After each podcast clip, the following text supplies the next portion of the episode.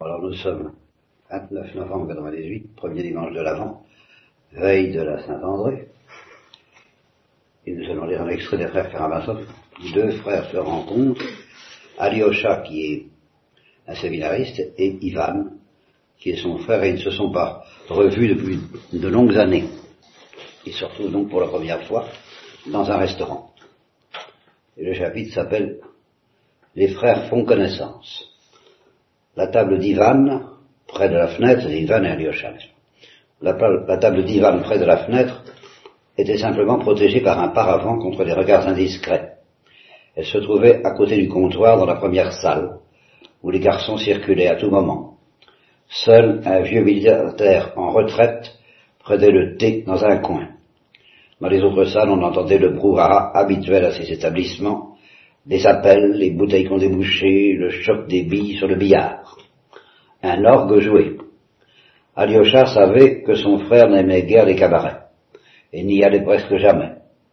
Sa présence ne s'expliquait donc que par le rendez-vous assigné à Dmitri, qui est le troisième frère. Je vais te commander une soupe de poisson, ou autre chose, tu ne vis pas de thé seulement, dit Ivan, qui parut enchanté de la compagnie d'Alyosha. Il achevait de dîner et prenait le thé. Entendu, ensuite du thé, j'ai faim, dit joyeusement Alyosha. Et des confitures de cerises. Tu te rappelles comme tu les aimais dans ton enfance chez Polianov Ah, tu t'en souviens. Je veux bien, je les aime encore. Ivan Sona commanda une soupe de poisson, du thé, des confitures. Je me rappelle tout, Alyosha. Tu avais onze ans. J'en avais quinze. La camaraderie entre frères n'est pas possible à cet âge, avec quatre ans de différence. Je sais même pas si je t'aimais. Les premières années de mon séjour à Moscou, je pensais pas à toi.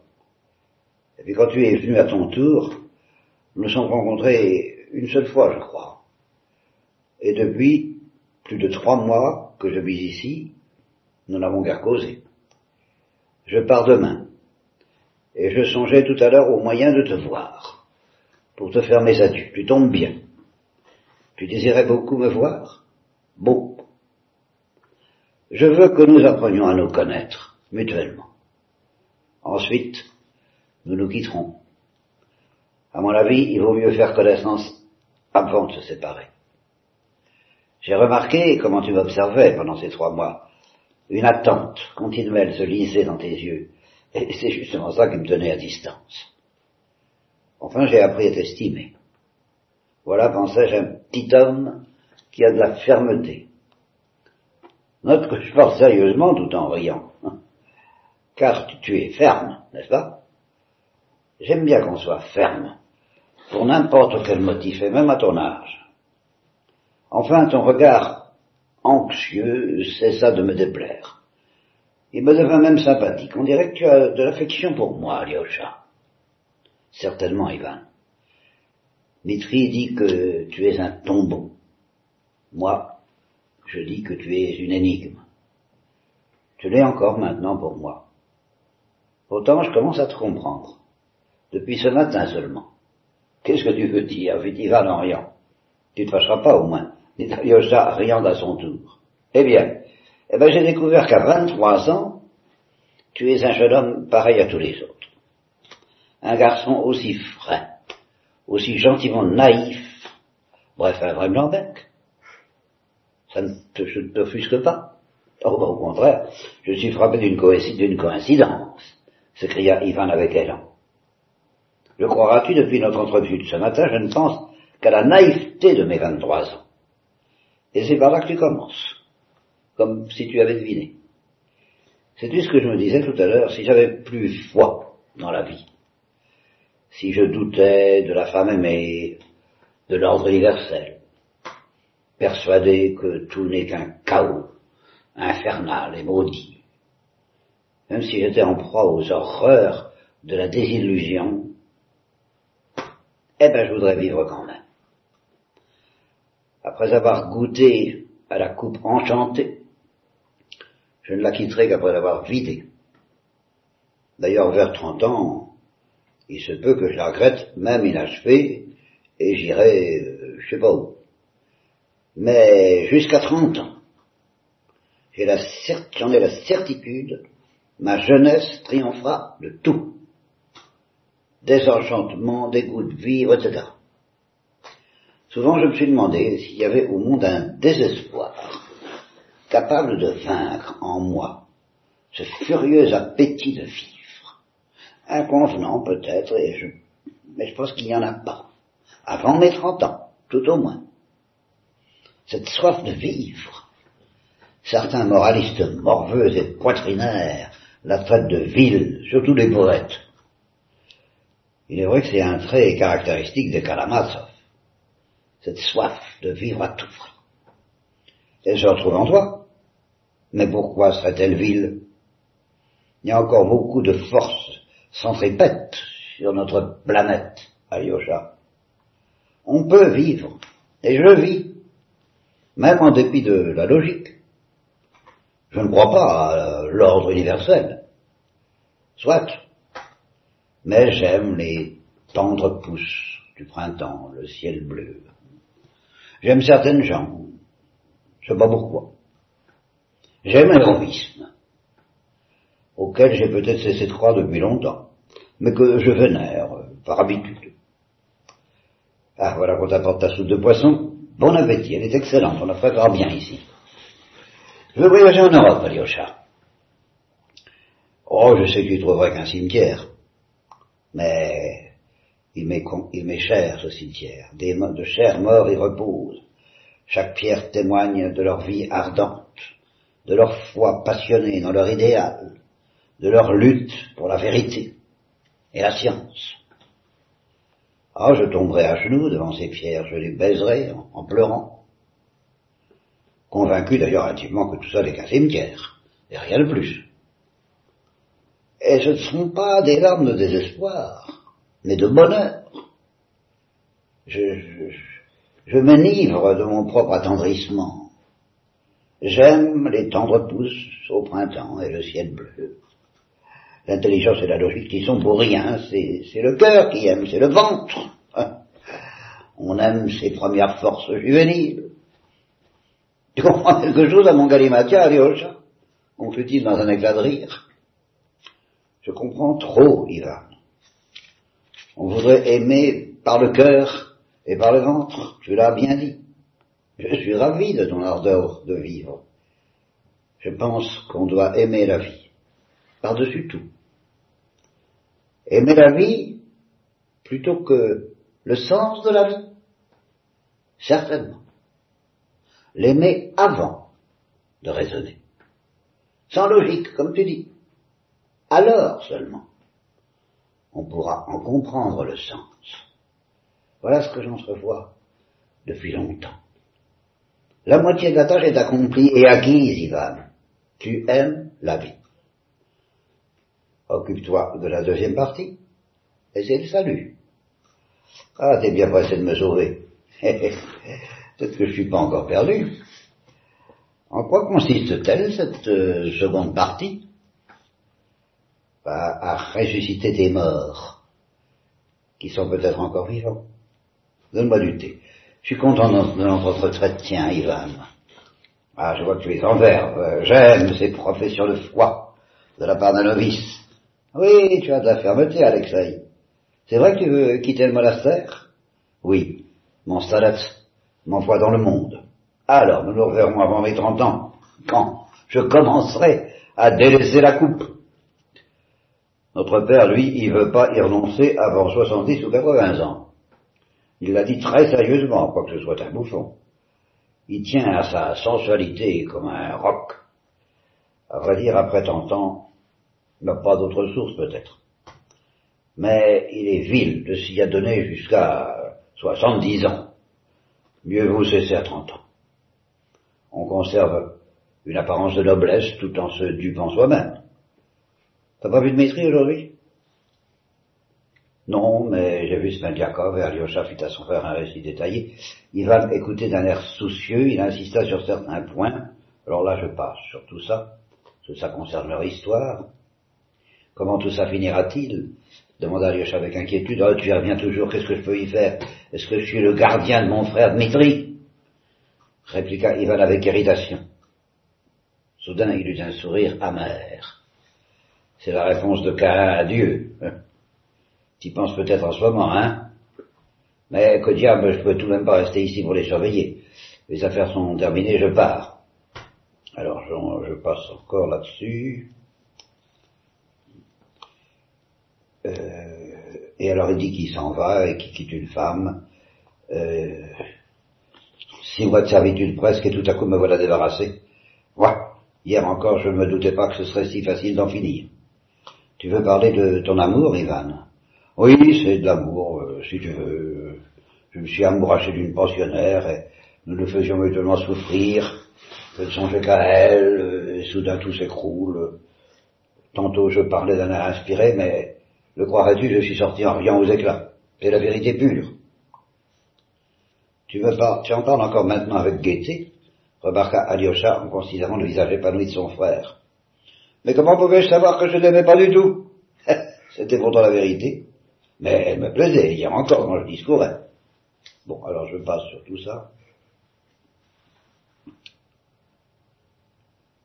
Euh... Pourquoi me regardes-tu avec étonnement C'est toujours Ivan qui parle? Réponds, pourquoi sommes-nous réunis ici? Pour parler de la mort de Catherine Ivanovna, du vieux ou de Dmitri, de la politique étrangère, de la situation fatale de la Russie, de l'empereur Napoléon, c'est pour ça? Non. Donc, tu comprends toi-même pourquoi. Nous autres, Blanc-Bec, nous avons pour tâche de résoudre les questions éternelles. Voilà notre but. À présent, toute la jeune Russie ne fait que disserter sur ces questions éternelles, ces questions primordiales, tandis que les vieux se bornent aux questions pratiques. Pourquoi tu m'as regardé pendant trois mois d'un air anxieux, si c'est pour me demander as-tu la foi ou n'as-tu pas la foi? Voilà ce que voulaient dire tes regards, Alexei Fedorovitch. N'est-il pas vrai?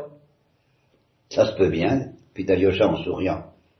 Mais tu te moques pas de moi en ce moment, mon frère Me moquer de toi? Oh, je voudrais pas chagriner mon jeune frère qui va scruter durant trois mois avec tant d'anxiété. Alyosha, regarde-moi en face. Je suis un petit garçon, pareil à toi, sauf que tu es un novice. Comment procède la jeunesse russe? Une partie, du moins. Elle va dans un cabaret empesté comme celui-ci, elle s'installe dans un coin. Ces jeunes gens ne se connaissaient pas, et resteront quarante ans sans se retrouver. De quoi discutent-ils au cours de ces minutes brèves? Seulement des questions essentielles. Si Dieu existe, si l'âme est immortelle. Ceux qui ne croient pas en Dieu discourent sur le socialisme, l'anarchie, la rénovation de l'humanité. Or, ces questions sont les mêmes, envisagées sous un autre, par l'autre bout. Et une bonne partie de la jeunesse russe la plus originale, s'hypnotise sur ces questions. C'est pas vrai? Oui, pour les vrais Russes, les questions de l'existence de Dieu, de l'immortalité de l'âme, comme tu dis, ces, mêmes questions envisagées de l'autre côté, sont primordiales et c'est tant mieux, dit Alyosha en regardant son frère avec un sourire scrutateur. Alyosha, être russe, c'est pas toujours une preuve d'intelligence. Il n'y a rien de plus bête que les occupations actuelles de la jeunesse russe. Pourtant, il y a un adolescent russe que j'aime beaucoup. J'ai exposé admirablement tout ça, dit Alyosha en rien. Eh bien, dis-moi par où commencer. Par l'existence de Dieu. Comme tu voudras, tu peux même commencer par l'autre face. Tu as proclamé hier que Dieu n'existait pas, dit Alyosha en plongeant son regard dans celui de son frère. Moi, je dis ça chez le vieux, exprès pour t'irriter. J'ai vu tes yeux étinceler. Mais maintenant, je suis, je suis, prêt à en parler sérieusement avec toi. Je désire m'entendre avec toi, Yosha, que j'ai pas d'amis, et je veux en avoir. Figure-toi que j'admets peut-être Dieu, dit Ivan en riant. T'attendais pas, hein? Ah. Sans doute, si tu ne plaisantes pas en ce moment. Allons donc. C'est hier, chez le Stalès. On pouvait prétendre que je présentais. Vois-tu, mon cher, il y avait un vieux pêcheur au XVIIIe siècle qui a dit si Dieu n'existait pas, il faudrait l'inventer. Eh bien, en effet, c'est l'homme qui a inventé Dieu.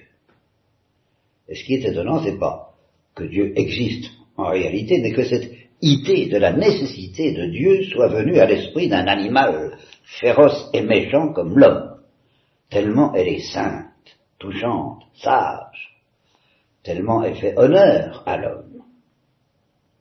Quant à moi, j'ai renoncé depuis longtemps à me demander si c'est Dieu qui a créé l'homme ou l'homme qui a créé Dieu.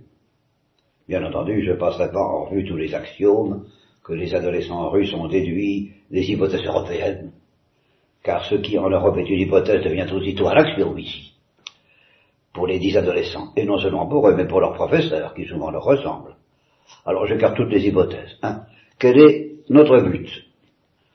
Mon dessein est de t'expliquer le plus rapidement possible l'essence de mon être, ma foi et mes espérances. Aussi, je déclare admettre Dieu, purement et simplement. Il faut noter pourtant que si Dieu existe, s'il a créé vraiment la Terre, il l'a fait commencer d'après la géométrie d'Euclide, et n'a donné à l'esprit humain que la notion des trois dimensions de l'espace. Et cependant, il s'est trouvé, il se trouve encore des géomètres et des philosophes, même éminents, pour douter que tout l'univers et même tous les mondes aient été créés seulement suivant les principes d'Euclide. Il ne connaissait pas encore Einstein, mais bon. Ils osent même supposer que deux parallèles qui suivent, suivant les lois de Euclide ne peuvent jamais se rencontrer sur la Terre, peuvent se rencontrer quelque part, dans l'infini. Bah moi, euh, je suis incapable de comprendre même ça, alors j'ai décidé de ne pas chercher à comprendre Dieu. J'avoue humblement mon incapacité à résoudre de telles questions. J'ai essentiellement l'esprit d'Euclide, un esprit terrestre. À quoi bon vouloir résoudre ce qui n'est pas de ce Et je te conseille de jamais te creuser la tête là-dessus, mon ami Alyosha. Surtout au sujet de Dieu. Existe-t-il ou non? Ces questions ne sont pas à la portée d'un esprit qui n'a que la notion euh, des trois dimensions. Ainsi, non seulement j'admets Dieu, mais encore euh, sa sagesse, son but euh, qui nous échappe. Je crois à l'ordre, au sens de la vie, à l'harmonie éternelle. Euh, on prétend que nous nous fondrons un jour. Euh, je crois au Verbe ou tant l'univers qui est en Dieu et qui est lui-même Dieu à l'infini. Suis-je sur la bonne voie?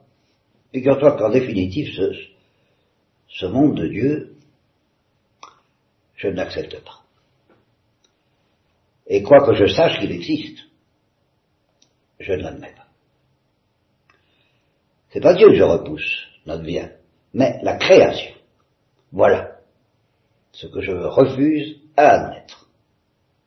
Je m'explique, je suis convaincu que, comme un enfant, que la souffrance disparaîtra, que la comédie révoltante des contradictions humaines s'évanouira comme un piteux mirage, comme la manifestation vile de l'impuissance mesquine, comme un atome de l'esprit de Clyde, qu'à la fin du drame, quand apparaîtra l'harmonie éternelle, une révélation se produira, précieuse, au point d'attendrir tous les cœurs, de calmer toutes les indignations, de racheter tous les crimes et le sang versé de sorte qu'on pourra non seulement pardonner, mais justifier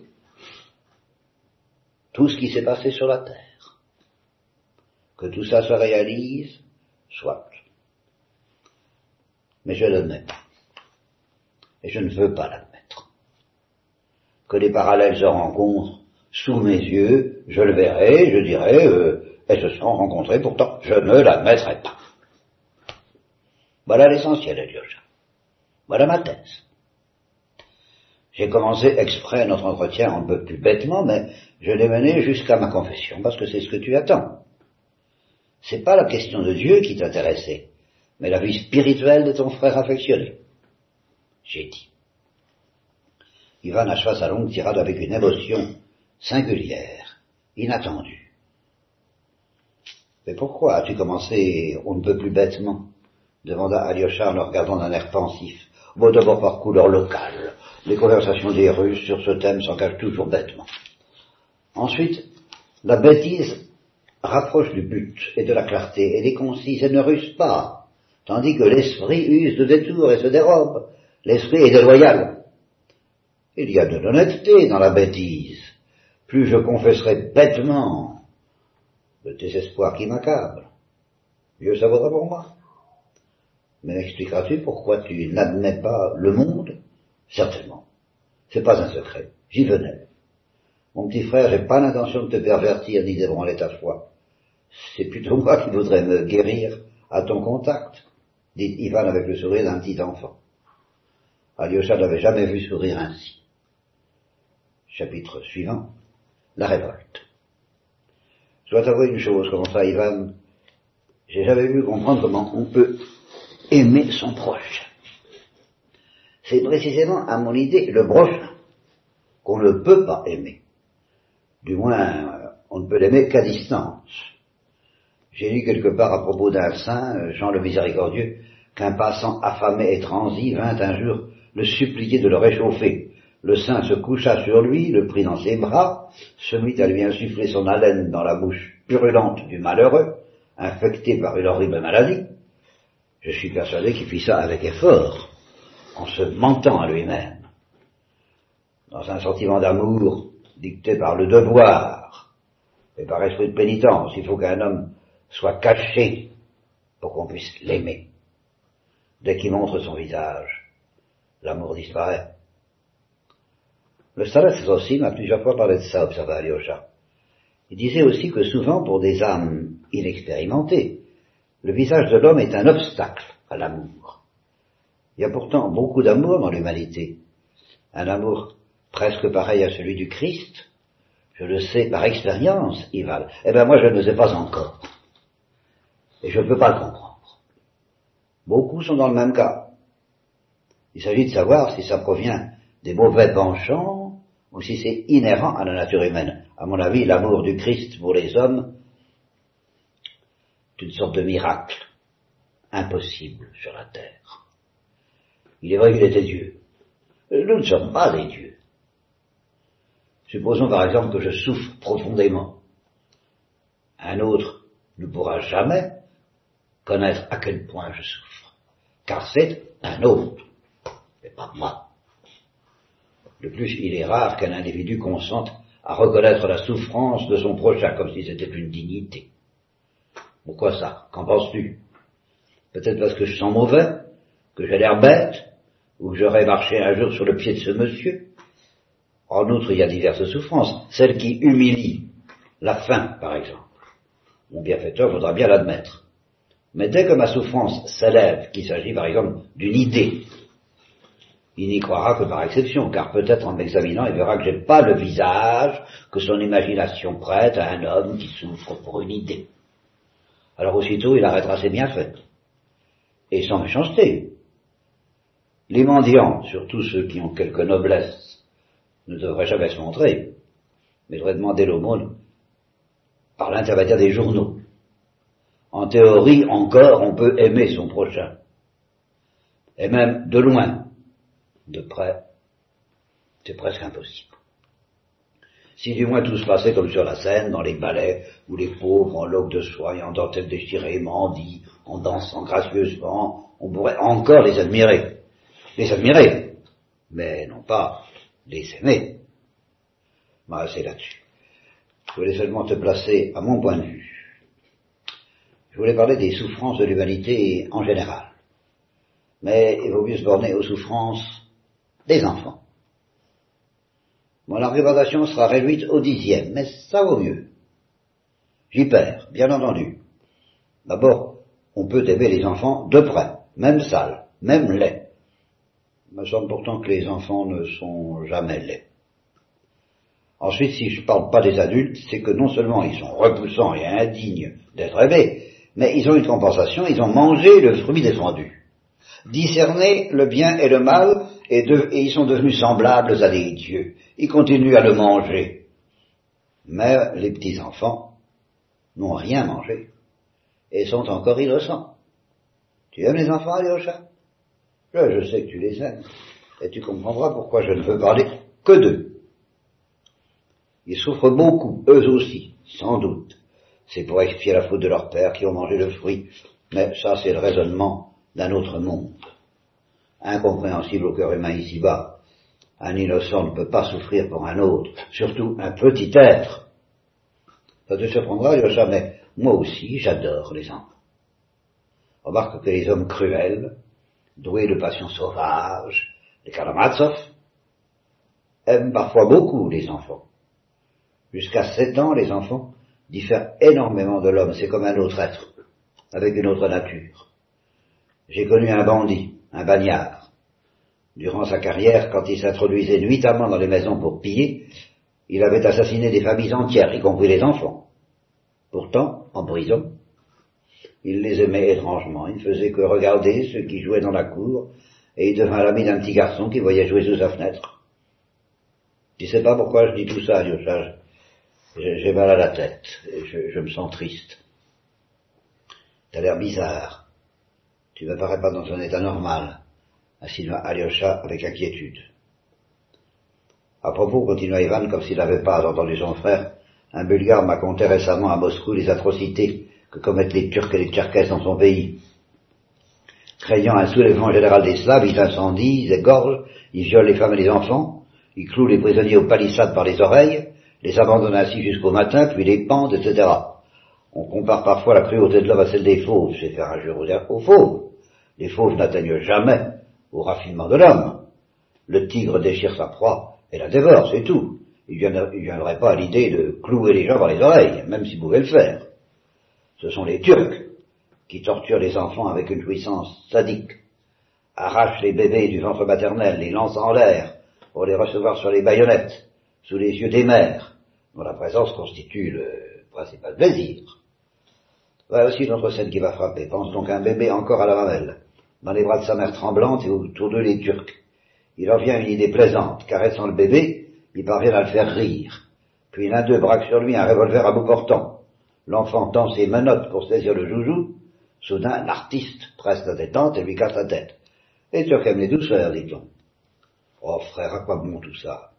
Euh, Je pense que si le diable n'existe pas, s'il a été créé par l'homme, celui-ci l'a fait à son image. Euh, comme Dieu alors. Ouais, tu sais bien retourner les mots, comme dit Polonius dans Hamlet. Il va en rien. Tu vas pris au mot, soit. Mais il est beau, ton Dieu, si l'homme l'a fait à son image. Tu me demandais tout à l'heure à quoi bon tout ça. Vois-tu, je suis un dilettante, un amateur de faits et d'anecdotes. Je les recueille dans les journaux, je note ce qu'on me raconte. Ça forme déjà une jolie collection. Les Turcs y figurent naturellement, avec d'autres étrangers, mais j'ai aussi des cas nationaux qui les surpassent. Chez les Russes, les vers chez le fouet sont surtout en honneur.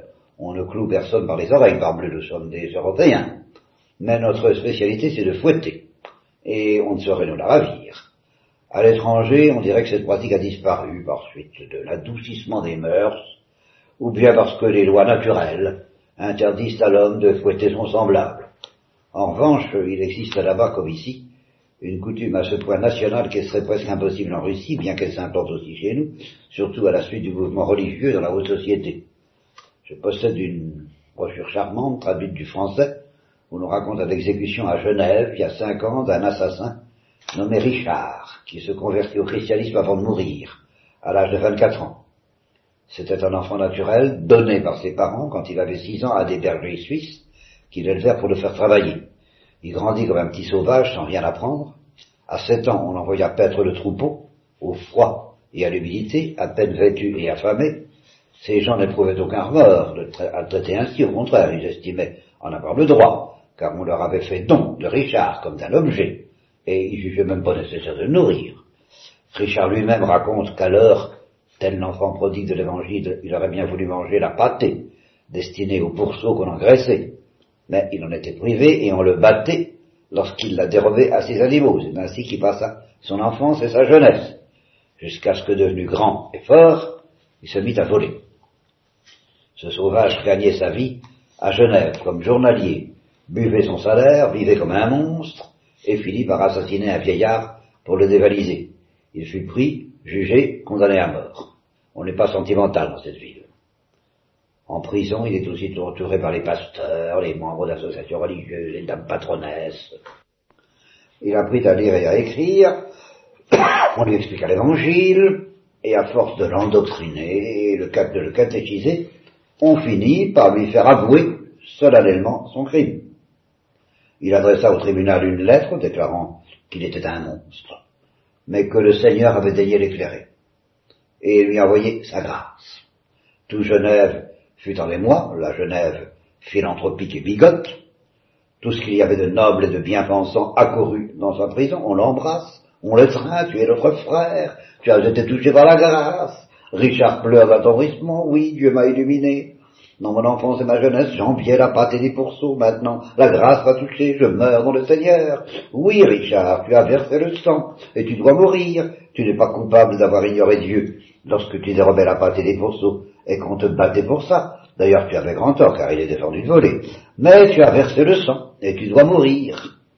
Enfin, le dernier jour arrive, Richard affaibli pleure, et ne fait que répéter à chaque instant, c'est le plus beau jour de ma vie, car je vais à Dieu. Oui, s'écrit pasteur, juge et dame patronesse, c'est le plus beau jour de ta vie, car tu vas à Dieu. La troupe se dirige vers l'échafaud, derrière la charrette ignominieuse qui emmène Richard. On arrive au lieu du supplice. Meurs, frère, crie-t-on à Richard. Meurs dans le Seigneur. Sa grâce t'accompagne. Et couvert de baisers, le frère Richard tombe, monte à l'échafaud, on l'étend sur la bascule, et sa tête tombe au nom de la grâce divine. C'est caractéristique. La dite brochure a été traduite en russe par les luthériens de la haute société et distribuée comme supplément gratuit à certains journaux et publications pour instruire le peuple. L'aventure de Richard est intéressante parce que nationale. En Russie, bien qu'il soit absurde de décapiter un frère pour la seule raison qu'il est devenu des nôtres et que la grâce l'a touché, nous avons presque aussi bien, chez nous, torturé en battant constitue une tradition historique une jouissance prompte et immédiate. Nekrasov raconte dans un de ses poèmes comment un moujik frappe de son fouet les yeux de son cheval, qui n'a pas vu ça, c'est bien russe. Le poète monte le petit cheval surchargé, embourbé avec sa charrette qui ne peut pas dégager. Alors le moujik le bat avec acharnement, frappe sans comprendre ce qu'il fait. Les coups pleuvent dans une sorte d'ivresse. Tu peux pas tirer, tu tireras tout de même. Meurs, mais tire. La rosse sans défense se débat désespérément, cependant que son maître fouette ses douze yeux ou roule des larmes, Enfin, elle arrive à se dégager et s'en va tremblante, privée de souffle, d'une allure saccadée, contrainte, honteuse. Chez les Krasov, ça produit une impression épouvantable. Mais aussi, n'est qu'un cheval. Et Dieu ne l'a-t-il pas créé pour être fouetté? C'est ce que nous ont expliqué les Tatars. Et ils nous ont légué le knout. Pourtant, on peut aussi fouetter les gens. Un monsieur cultivé et sa femme prennent plaisir à fustiger leur fillette de sept ans. Et le papa est heureux que les vergers des épines, ça lui fera plus mal, dit-il. Il y a des êtres qui s'excitent à chaque coup jusqu'au sadisme, progressivement. On bat l'enfant une minute, puis cinq, puis dix, toujours plus fort, elle crie. Enfin, à bout de force, elle suffoque. Papa, mon petit papa, pitié. L'affaire devient scandaleuse, va jusqu'au tribunal, on prend un avocat. Il y a longtemps que le peuple russe appelle l'avocat une conscience allouée. Le défenseur plaide pour son client. L'affaire est simple. C'est une scène de famille comme on en voit tant. Un père a fouetté sa fille, c'est une honte de le poursuivre. Le jury est convaincu, il se retire et rapporte un verdict négatif. Le public exulte de voir acquitter ce bourreau. Hélas, je n'assistais pas à l'audience. J'aurais proposé de fonder une bourse en l'honneur de ce bon père de famille. Voilà un joli tableau. Cependant, j'ai encore mieux, Alyosha. Et toujours à propos d'enfants russes. Il s'agit d'une fillette de cinq ans, prise à l'aversion par ses pérennaires, d'honorables fonctionnaires instruits et bien élevés. Je le répète, beaucoup de gens aiment à torturer les enfants, mais rien que les enfants. Envers les autres individus, ces bourreaux se montrent affables et tendres, européens instruits et humains, mais ils prennent plaisir à faire souffrir les enfants. C'est leur façon de les aimer. La confiance angélique de ces créatures sans défense séduit les êtres cruels. Ils savent pas où aller ni à qui s'adresser et ça excite les mauvais instincts. Tout homme recèle en lui un démon accès de colère, sadisme, déchaînement des passions ignobles, maladie contractée dans la débauche, ou bien la goutte, l'hépatite, ça varie. Donc, ses parents instruits exerçaient ses fils sur la pauvre fillette, ils la fouettaient, la piétinaient sans raison, son corps était couvert de bleu. Ils imaginèrent enfin un raffinement de cruauté. Par l'ennemi glacial en hiver, ils enfermaient la petite dans des lieux d'aisance, sous prétexte qu'elle ne demandait pas à temps la nuit qu'on la fit sortir, comme si à cet âge, un enfant qui dort profondément pouvait toujours demander Attends. On lui barbouillait le visage de ses excréments et sa mère l'a forcé à les manger. Sa propre mère. Et cette mère dormait tranquille, insensible aux cris de la pauvre enfant enfermée dans cet endroit répugnant. Tu vois d'ici ce petit être ne comprenant pas ce qui lui arrive, au froid, dans l'obscurité, frapper de ses petits poings sa poitrine haletante et verser d'innocentes larmes en appelant le bon Dieu à son secours Tu comprends cette absurdité? A-t-elle un but, dis-moi, toi, mon ami, mon frère, toi, le pieux novice On dit que tout ça est indispensable pour établir la distinction du bien et du mal dans l'esprit de l'homme À quoi bon cette distinction diabolique payée si cher Toute la science du monde ne vaut pas les larmes des enfants. Je ne parle pas des souffrances des adultes, ils ont mangé le fruit défendu, que le diable les emporte. Mais les enfants. Je te fais souffrir, Alyosha. T'as l'air mal à l'aise. Tu veux que je m'arrête? Non. Je veux souffrir, moi aussi. Continue. Ah, encore un petit tableau caractéristique. Je viens de le lire dans les archives russes ou l'Antiquité russe, je sais plus. C'était à l'époque la plus sombre du savage au début du XIXe siècle. Vive le tsar libérateur. Un ancien général avec de hautes relations, riche propriétaire foncier, vivait dans un de ses domaines dont dépendaient 2000 âmes. C'était un de ces individus, à vrai dire déjà peu nombreux alors, qui, une fois retirés du service, étaient presque convaincus de leur droit de vie et de mort sur leur cercle. Plein de morgue, il traitait de haut ses voisins modestes, comme s'ils étaient ses parasites et ses bouffons. Il avait une centaine de piqueurs tous montés, tous en uniforme, plusieurs centaines de chiens courants. En voici qu'un jour un petit cerf de huit ans, qui s'amusait à lancer des pierres, blessa à la patte un de ses chiens favoris. Voyant son chien boiter, le général demanda la cause, on lui expliqua l'affaire en désignant le coupable. Il fit immédiatement saisir l'enfant, qu'on arracha des bras de sa mère, et qui passa la nuit au cachot. Le lendemain, dès l'aube, le général en grand uniforme monte à cheval pour aller à la chasse, entouré de ses parasites, de ses feneurs, de ses chiens et de ses piqueurs. On rassemble toute la domesticité pour faire un exemple, et la mère du coupable est amenée, ainsi que le gamin. C'était une matinée d'automne, brumeuse et froide, excellente pour la chasse. Le général ordonne de déshabiller complètement le bambin, ce qui fut fait. Il tremblait fou de peur, n'osant pas dire un mot. Faites-le courir, ordonne le général. Cours, cours, lui crient les piqueurs. Le garçon se met à courir. Taillot hurle le général qui lance sur lui toute sa meute. Les chiens mirent l'enfant en pièces sous les yeux de sa mère. Le général, paraît-il, fut mis sous tutelle. Eh bien, que méritait-il? Fallait-il le fusiller? Ah non, Alyosha. Certes, proféra doucement Alyosha tout pâle, avec un sourire convulsif. Bravo s'écria Ivan enchanté. Ah, si tu le dis, toi, c'est que... Voyez-vous la fête? Ah, toi aussi, t'as donc un petit diablotin dans le cœur? Alyosha Karamasa ah, j'ai dit une bêtise, mais... Oui, mais... Sache, novice, que les bêtises sont nécessaires au monde. C'est sur elles qu'il est fondé. Sans ces bêtises, il se passerait rien ici-bas. On sait ce qu'on sait. Que sais-tu? J'y comprends rien. Poursuivit Ivan comme en rêve.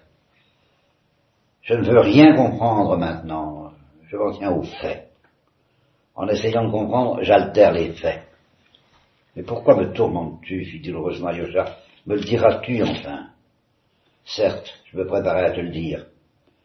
Tu m'es cher, et je ne veux pas t'abandonner à ton Zossi, ton Starets.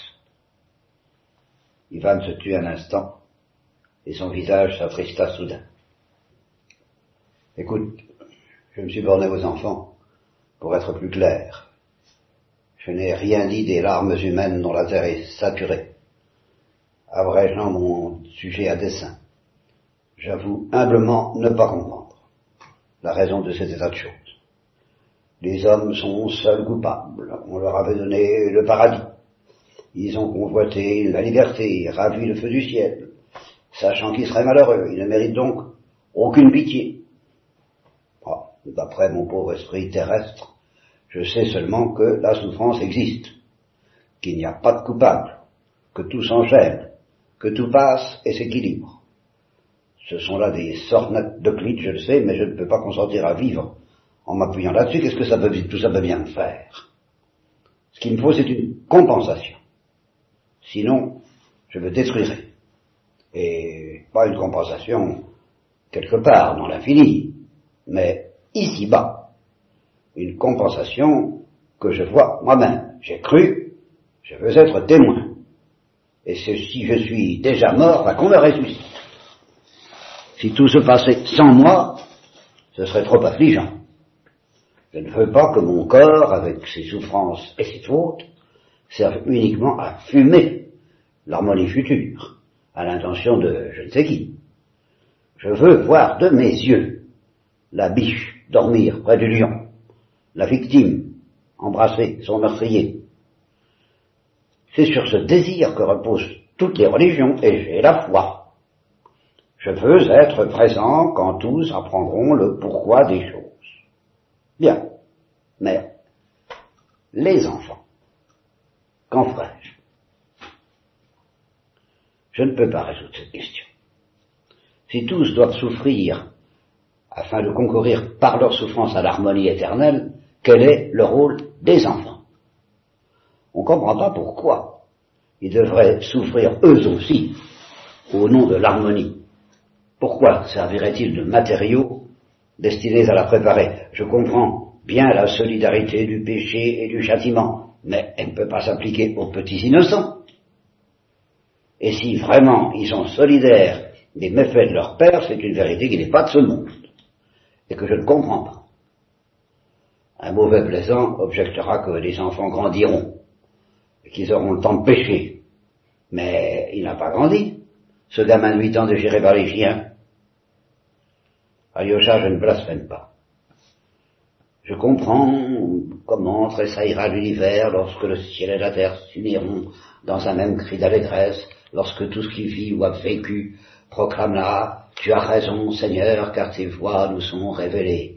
Lorsque le bourreau, la mère, l'enfant s'embrasseront et déclareront avec des larmes Tu as raison, Seigneur. Sans doute alors la lumière se fera et tout sera expliqué. Ben, le malheur, c'est que je ne peux pas admettre une solution de ce genre. Et je prends mes mesures à cet égard pendant que je suis encore sur la terre. Crois-moi, Alyosha. Il se peut que je vive jusqu'à ce moment ou que je ressuscite alors et je m'écrirai peut-être avec les autres en regardant la mère embrasser le bourreau de son enfant, tu as raison Seigneur, mais ce sera contre mon gré. Pendant qu'il en est encore temps, je me refuse à accepter cette harmonie supérieure. Je prétends qu'elle ne vaut pas une larme d'enfant, une larme de cette petite victime qui se frappait la poitrine et priait le bon Dieu dans son coin infect.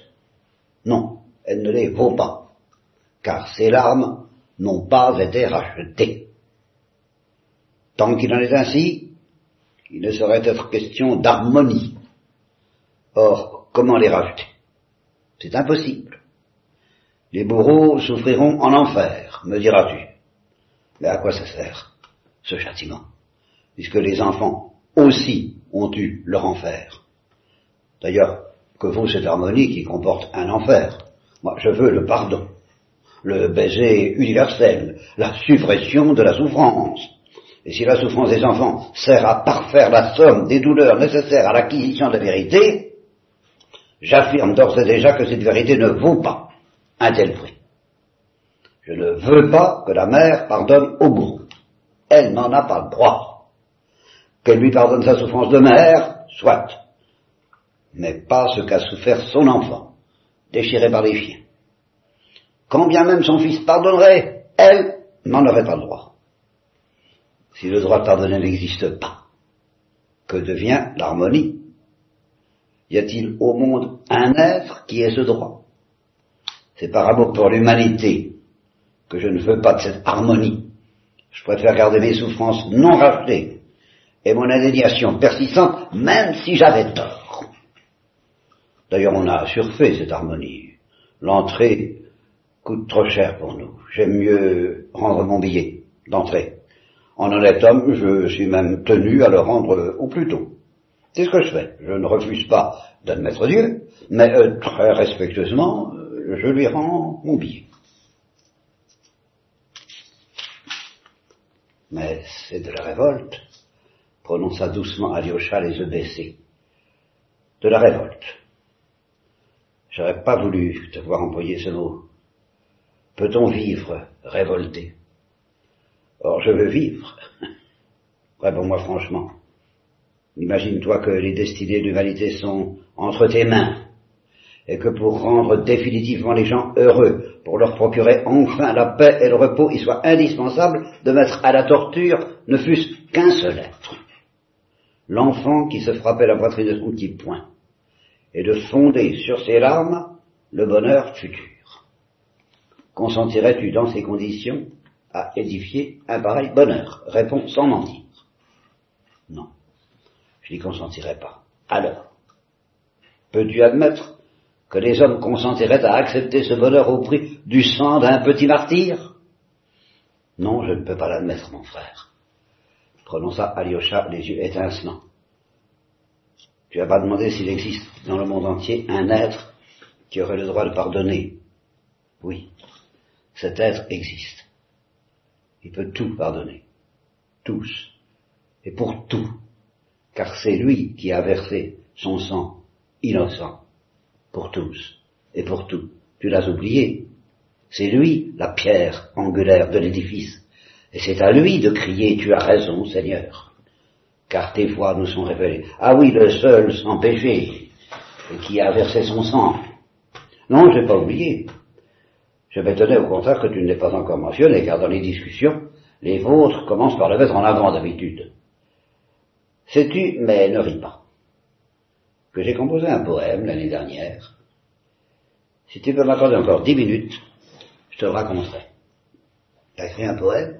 Non, fille Yvan Lorient, j'ai jamais fait deux vers dans ma vie, mais j'ai rêvé ce poème. Et je m'en souviens, tu seras mon premier lecteur, ou plutôt mon premier auditeur. Pourquoi pas profiter de ta présence? Veux-tu? Je suis tout oreille. Mon poème s'intitule le grand inquisiteur. Il est absurde, mais je veux te le faire connaître. Le grand inquisiteur. Un préambule est nécessaire au point de vue littéraire. L'action se passe au XVIe siècle. Tu sais qu'à cette époque, il était d'usage de faire intervenir dans les poèmes les puissances célestes. Je ne parle pas de Dante. En France, les clercs de la Basoche et les moines donnait des représentations où on mettait en scène la Madone, les anges, les saints, le Christ et Dieu le Père. C'était des spectacles naïfs. Dans Notre-Dame de Paris de Victor Hugo, en l'honneur de la naissance du dauphin, sous Louis XI à Paris, le peuple est convié à une représentation édifiante et gratuite, le bon jugement de la très sainte et gracieuse Vierge Marie. Dans ce mystère, la Vierge paraît en personne et prononce son bon jugement. Chez nous, à Moscou, à Pierre le Grand, on donnait de temps en temps des représentations de ce genre, empruntées surtout à l'Ancien Testament. En outre, il circulait une foule de récits et de poèmes, où figuraient, suivant les besoins, les saints, les anges, l'armée céleste. Dans le monastère, on traduisait, on copiait ces poèmes, on en composait même de nouveaux, et ça, sous la domination tatare, par exemple. Il existe un petit poème monastique, sans doute traduit du grec, La Vierge chez les damnés, avec des tableaux d'une hardiesse dantesque. La Vierge visite l'enfer. Guidée par Saint Michel, archange, elle voit les damnés et leurs tourments. Entre autres, il y a une catégorie très intéressante de pêcheurs dans un lac de feu. Quelques-uns s'enfoncent dans ce lac et ne paraissent plus. Ceux-là sont oubliés de Dieu même. Expression d'une profondeur et d'une énergie remarquables. La Vierge éplorée tombe à genoux devant le trône de Dieu et devant grâce pour tous les pécheurs qu'elle a vus en enfer, sans distinction. Son dialogue avec Dieu est d'un intérêt extraordinaire. Elle supplie, elle insiste, et quand Dieu lui montre les pieds et les mains de son fils percer le clou, et lui demande comment pourrais-je pardonner à ses bourreaux, elle ordonne à tous les saints, à tous les martyrs, à tous les anges, de tomber à genoux avec elle, et d'implorer la grâce des pécheurs sans distinction. Enfin, elle obtient la cessation des tourments chaque année, du vendredi saint à la Pentecôte. Et les damnés du fond de l'enfer remercient Dieu et s'écrient Seigneur, ta sentence est juste. Eh bien, mon petit poème eût été dans ce goût s'il avait paru à cette époque. Dieu apparaît. Il ne dit rien et il ne fait que passer. Quinze siècles se sont écoulés.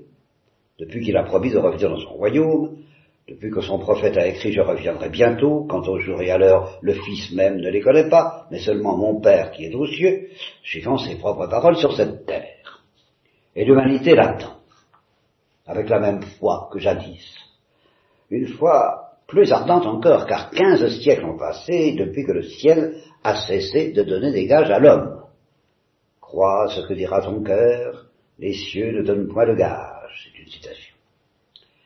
Il est vrai que de nombreux miracles se produisaient alors. Des saints accomplissaient des guérisons merveilleuses, la reine des cieux visitait certains injustes, à on croit leur biographie. Mais le diable ne sommeille pas. L'humanité commença à douter de l'authenticité de ces prodiges. À ce moment naquit en Allemagne une terrible hérésie, qui niait les miracles. Une grande étoile ardente comme un flambeau, l'Église évidemment, tomba sur les sources des eaux qui devinrent amères. Citation d'Apocalypse. La foi des fidèles ne fut que redoubler. Les larmes de l'humanité s'élèvent vers lui comme autrefois, on l'attend, on l'aime, on espère en lui comme jadis. Depuis tant de siècles, l'humanité prie avec ardeur, Seigneur Dieu, daigne nous apparaître. Depuis tant de siècles, elle crie vers lui qu'il a voulu, dans sa miséricorde infinie, descendre vers ses fidèles. Auparavant, il avait déjà visité des justes, des martyrs, des saints anachorètes, comme le rapporte leur biographe. Chez nous, Tchouchev, qui croyait profondément à la vérité de ses paroles, a proclamé que, accablé sous le fait de sa croix, le roi des cieux, sous une humble apparence, t'a parcouru terre natale, tout entière en te bénissant. Mais, voilà qu'il a voulu se montrer, pour un instant au moins, au peuple souffrant et misérable, au peuple croupissant dans le péché, mais qui l'aime naïvement. L'action se passe en Espagne, à Séville, à l'époque la plus terrible de l'Inquisition, lorsque chaque jour s'allumaient des bûchers à la gloire de Dieu, et que dans de superbes autodafés on brûlait l'affreuse hérétique. Encore une citation. Oh, c'est pas comme ça qu'il a promis de revenir à la fin des temps, dans toute sa gloire céleste, subitement, tel un éclair, qui brille de l'Orient à l'Occident. Non, il a voulu visiter ses enfants au lieu où crépitaient précisément les bûchers des hérétiques.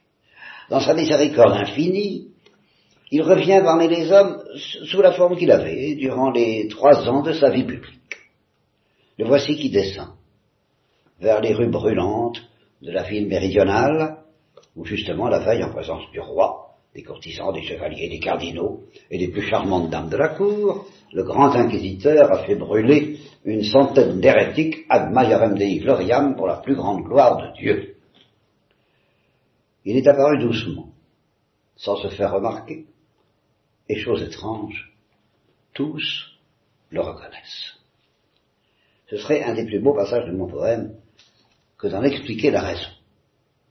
Attiré par une force irrésistible, le peuple se presse sur son passage et s'attache à ses pas.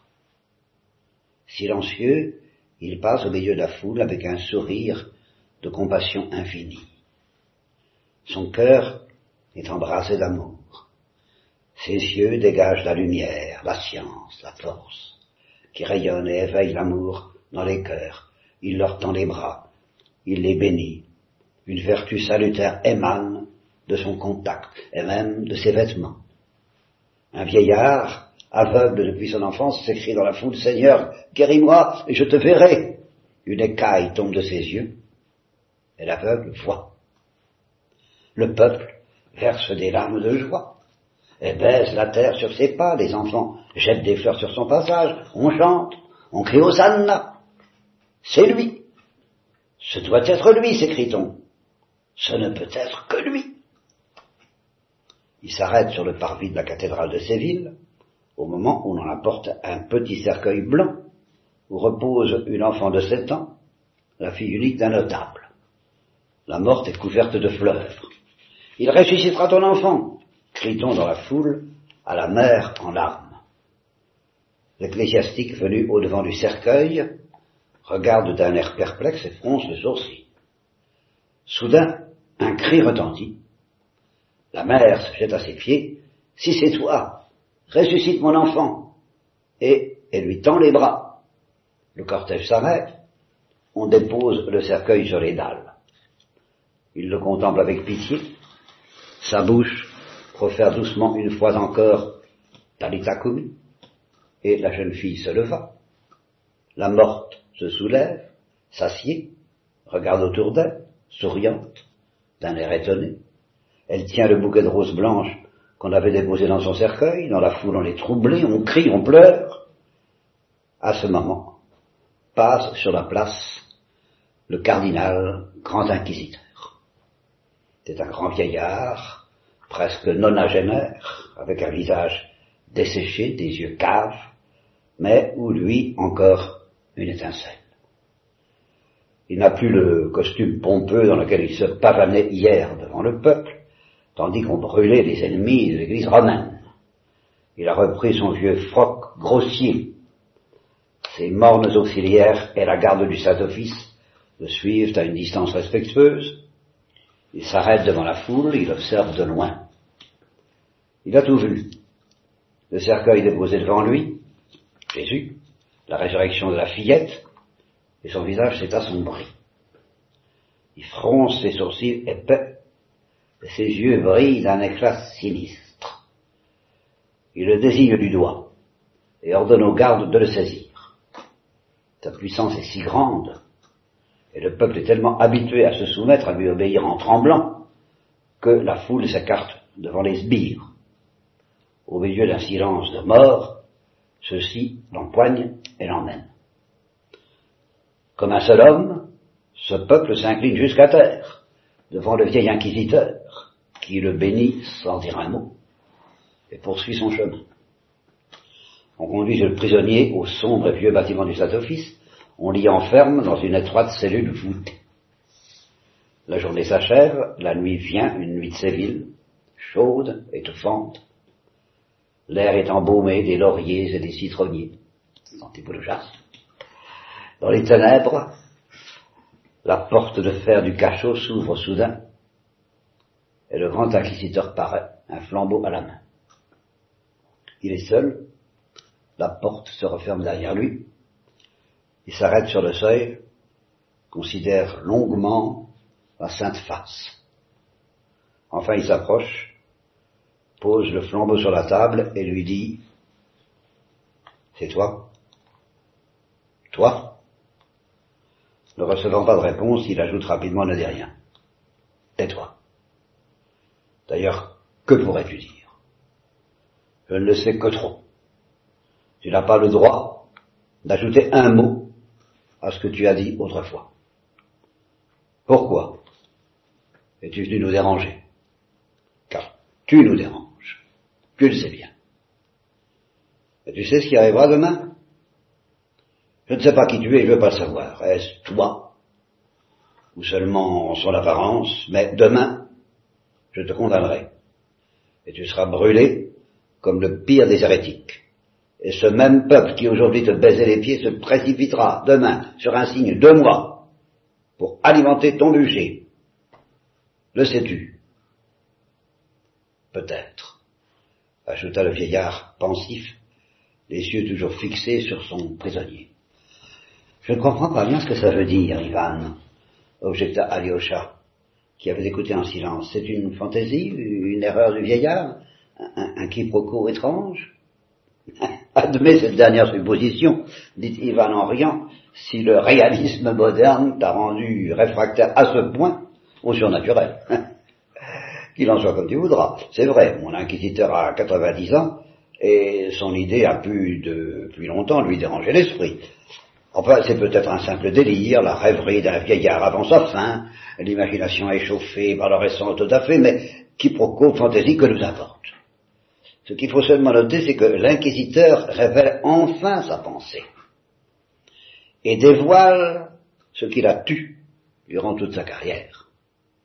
le prisonnier ne dit rien, il se contente de regarder.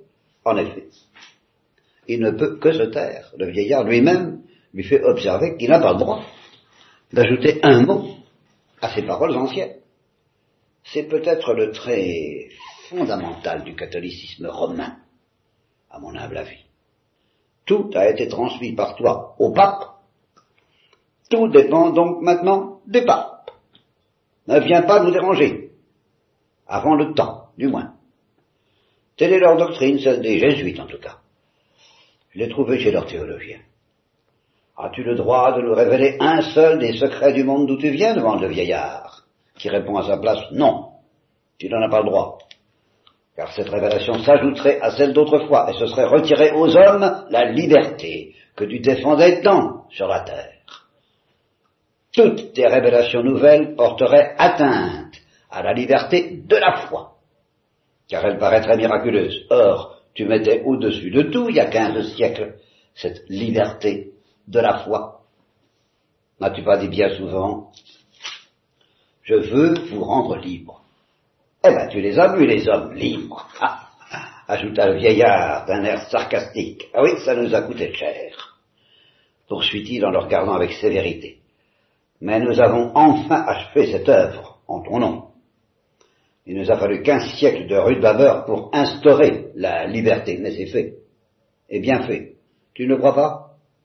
Tu me regardes avec douceur, sans même me faire l'honneur de t'indigner. Mais sache que jamais les hommes ne se sont crus aussi libres qu'à présent. Et pourtant, leur liberté, ils l'ont humblement déposée à nos pieds. Ça, c'est notre œuvre, à vrai dire. C'est ça la liberté que tu rêvais? Bah, de nouveau, je ne comprends pas, interrompit Alyosha, il fait de l'ironie, euh, il se moque. Bah, pas du tout. Il se vante d'avoir, lui et les siens, supprimé la liberté, dans le dessein de rendre les hommes heureux. Car c'est maintenant pour la première fois, il parle bien entendu de l'Inquisition, qu'on peut songer au bonheur des hommes. Ils sont naturellement révoltés. Est-ce que des révoltés peuvent être heureux? Tu étais averti, lui dit-il. Les conseils ne t'ont pas manqué, mais tu n'en as pas tenu compte. Tu as rejeté le seul moyen de procurer le bonheur aux hommes. Heureusement qu'en partant tu nous as transmis l'œuvre, tu as promis, tu nous as solennellement accordé le droit de lier et de délier. Maintenant tu ne peux pas songer à nous retirer ce droit. Pourquoi donc es-tu venu nous déranger? Qu'est-ce que ça veut dire euh, Les avertissements et les conseils ne t'ont pas manqué? demanda Alyosha. Ah, c'est le point capital dans le discours du vieillard. L'esprit terrible et profond, l'esprit de la destruction et du néant, reprend-il, t'a parlé dans le désert, et les Écritures rapportent qu'il t'a tenté. Est-ce vrai? Et pouvait-on rien dire de plus pénétrant que ce qui te fut dit dans les trois questions, ou pour parler comme les Écritures, les tentations que tu as repoussé. Si jamais il y eut sur la terre un miracle authentique et retentissant, ce fut le jour de ces trois tentations. Le seul fait d'avoir formulé ces trois questions constitue un miracle. Supposons qu'elles aient disparu des Écritures, qu'il faille les reconstituer, les imaginer à nouveau pour les y replacer, et qu'on réunisse à cet effet tous les sages de la terre, hommes d'État, prélats, savants, philosophes, poètes, en leur disant imaginez, rédigez trois questions qui non seulement correspondent à l'importance de l'événement, mais encore expriment en trois phrases toute l'histoire de l'humanité future. Crois-tu que cet aéréopage de la sagesse humaine pourrait imaginer rien d'aussi fort et d'aussi profond que les trois questions que te proposa alors le puissant esprit? Ces trois questions prouvent à elles seules qu'on a affaire à l'esprit éternel et absolu et non pas à un esprit humain transitoire, car elle résume et prédisent en même temps toute l'histoire ultérieure de l'humanité. Ce sont les trois formes où se cristallisent toutes les contradictions insolubles de la nature humaine. On ne pouvait pas se rendre compte alors, car l'avenir était voilé, mais maintenant, après quinze siècles écoulés, nous voyons que tout avait été prévu dans ces trois questions, et que tout s'est réalisé au point qu'il est impossible d'y ajouter ou de retrancher un seul mot. Décide donc toi-même. Qui? Avait raison Toi ou celui qui t'interrogeait Rappelle-toi, ma première question. Le sens, sinon la teneur. Tu veux aller au monde les mains vides. En prêchant aux hommes une liberté que leur sottise et leur ignominie naturelle les empêchent de comprendre, une liberté qui leur fait peur, car il n'y a, et il n'y aura jamais rien de plus intolérable pour l'homme et la société. Tu vois ces pierres dans le désert aride Change-les en pain, et l'humanité accourra sur tes pas comme un troupeau docile et reconnaissant, tremblant pourtant que ta main se retire et qu'il n'ait plus de pain. Mais tu n'as pas voulu priver l'homme de la liberté. Et tu as refusé, estimant qu'elle était incompatible avec l'obéissance achetée par des pains. Tu as répliqué que l'homme ne vit pas seulement de pain. Mais sais-tu qu'au nom de ce pain terrestre, l'esprit de la terre s'insurgera contre toi, luttera et te vaincra, que tous le suivront, en s'écriant Qui est semblable à cette bête? Elle nous a donné le feu du ciel.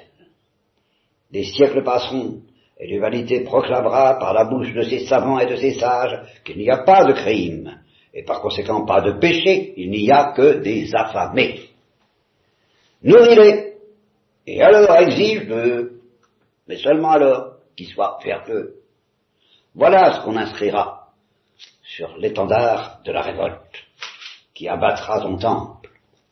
À sa place, un nouvel édifice s'élèvera, une seconde tour de Babel, qui restera sans doute inachevé comme la première, mais t'aurais pu épargner aux hommes cette nouvelle tentative, et mille ans de souffrance, car ils viendront nous trouver, après avoir peiné mille ans, à bâtir leur tour. Ils nous chercheront sous terre, comme jadis, dans les catacombes où nous serons cachés, car on nous persécutera de nouveau. Et ils clameront Donnez-nous à manger, car ceux qui nous avaient promis le feu du ciel ne nous l'ont pas donné. Alors nous achèverons leur tour, car il ne faut pour cela que la nourriture. Et nous les nourrirons, soi-disant, en ton nom. Nous le ferons croire. Sans nous, ils seront toujours affamés. Aucune science ne leur donnera du pain tant qu'ils demeureront libres mais ils finiront par la déposer à nos pieds, cette liberté, en disant réduisez-nous plutôt en servitude, mais nourrissez-nous. Ils comprendront enfin que la liberté est inconciliable avec le pain de la terre à discrétion, parce que jamais ils ne sauront le répartir entre eux. Ils se convaincront aussi de leur impuissance à se faire libres, étant faibles, dépravés, nuls et révoltés, tu leur promettais le pain du ciel. Encore un coup est-il comparable à celui de la terre, aux yeux de la faible race humaine, éternellement ingrate et dépravée.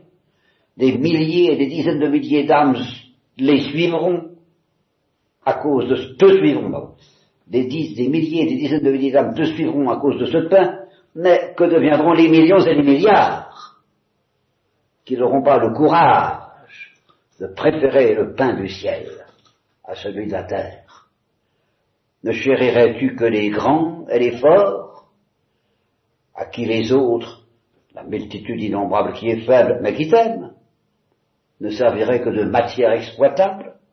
Ils ne sont chers aussi, des êtres faibles, quoique dépravés et révoltés, finalement, ils viendront dociles, ils s'étonneront, et nous croirons des dieux, pour avoir consenti en nous mettant à leur tête, à assurer la liberté qui les effrayait, et à régner sur eux, tellement à la fin ils auront peur d'être libres.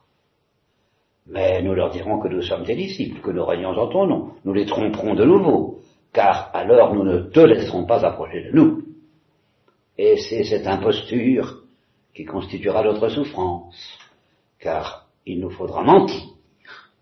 Tel est le sens de la première question qui t'a été posée dans le désert. Et voilà que tu as repoussé, au nom de la liberté, que tu mettais au-dessus de tout. Pourtant, elle recélait le secret du monde. En consentant au miracle des pains, tu aurais calmé l'inquiétude éternelle de l'humanité, individus et collectivités, savoir la question devant qui s'incliner. Car il n'y a pas pour l'homme demeuré libre de soucis plus constants, plus cuisants, que de chercher un être devant qui s'incliner. Mais il ne veut s'incliner que devant une force incontesté, que tous les humains respectent par un consentement universel.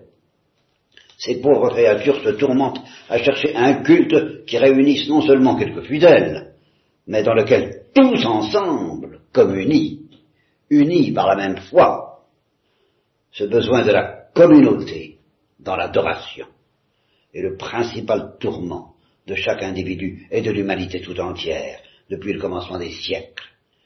C'est pour réaliser ce rêve qu'on s'est exterminé par le glaive. Les peuples ont forgé des dieux et se sont défiés les uns les autres. Quittez vos dieux, adorez les nôtres. Sinon, malheur à vous et à vos dieux. Mais il en sera ainsi jusqu'à la fin du monde. Même lorsque les dieux auront disparu, on se prosternera devant les idoles.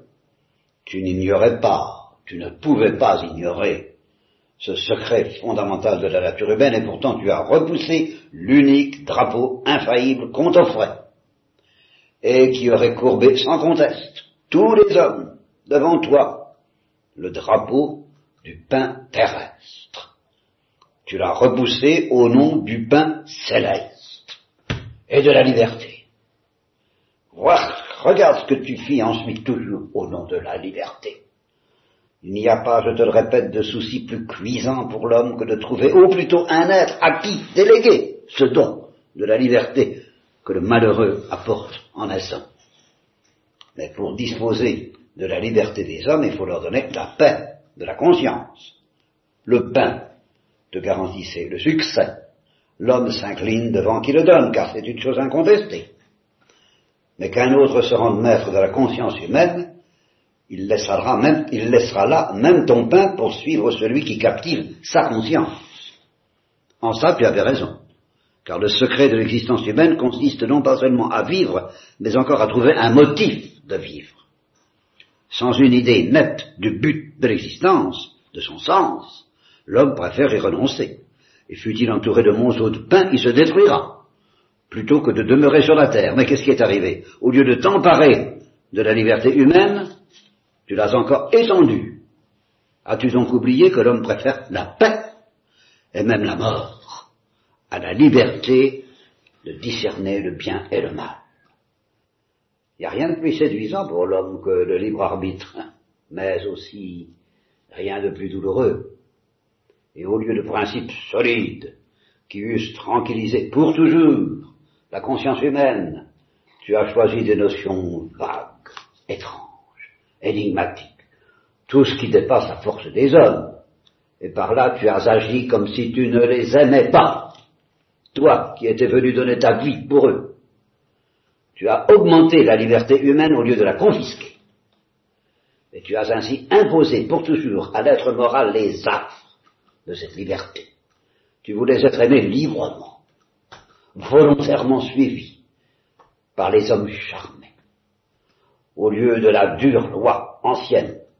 L'homme devait désormais d'un cœur libre discerner le bien et le mal, n'ayant pour se guider que ton image.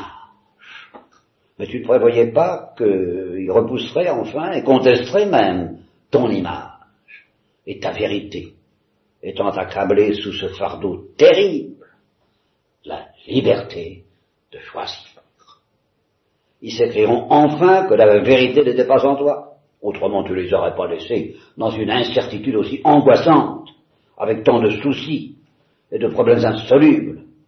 Ainsi, tu as préparé la ruine de ton royaume. N'accuse personne de cette ruine. Cependant, est-ce que c'est à ça qu'on te proposait? Il y a trois forces, les seules qui puissent subjuguer à jamais la conscience de ces faibles révoltés. Ce sont le miracle, le mystère, l'autorité. Tu les as repoussées toutes les trois, donnant ainsi un exemple. L'esprit terrible et profond t'avait transporté sur le pinacle du temple et t'avait dit, veux-tu savoir si tu es le Fils de Dieu? Jette-toi en bas, car il est écrit que les anges le soutiendront et le porteront.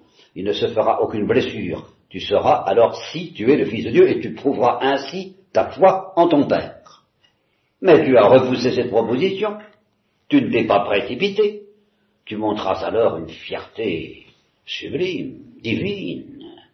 Mais les hommes, race faible et révoltée, ne sont pas des dieux. Tu savais qu'en faisant un pas, un geste, pour te précipiter, tu aurais tenté le Seigneur et perdu la foi en lui. tu te serais brisé sur cette terre que tu venais sauver, à la grande joie du tentateur. Mais y en a-t-il beaucoup comme toi? Peux-tu admettre un instant que les hommes auraient la force d'endurer une semblable tentation? Est-ce le propre de la nature humaine de repousser le miracle?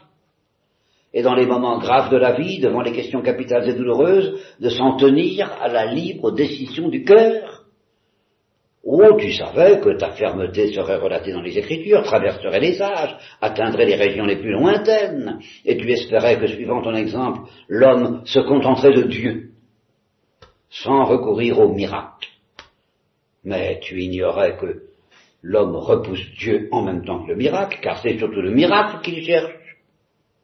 Et comme il ne saurait s'en passer, eh bien il en invente de nouveau, les siens propres il s'inclinera devant les prodiges d'un magicien, les sortilèges d'une sorcière, même si c'était un révolté, un hérétique, un impie avéré.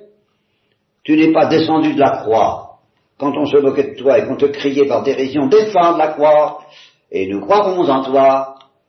Tu l'as pas fait, car de nouveau, tu n'as pas voulu asservir l'homme par un miracle. Tu désirais une foi qui fût libre, et non pas inspirée par le merveilleux. Il te fallait un amour libre et non pas les serviles transports d'un esclave terrifié.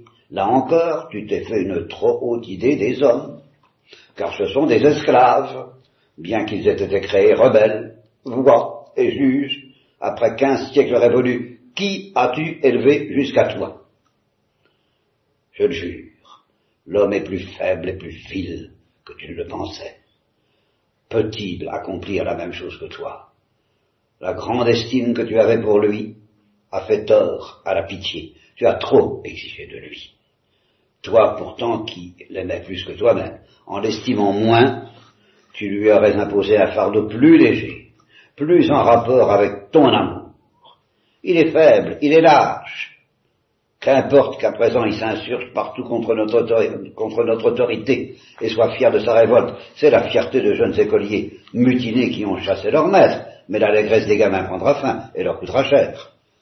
Ils renverseront les temples et inonderont la terre de sang, mais ils s'apercevront enfin, ces enfants stupides, qui ne sont que de faibles mutins, incapables de se révolter longtemps. Ils verseront de sottes larmes et comprendront que le Créateur, en les faisant rebelles, a voulu se moquer d'eux, assurément.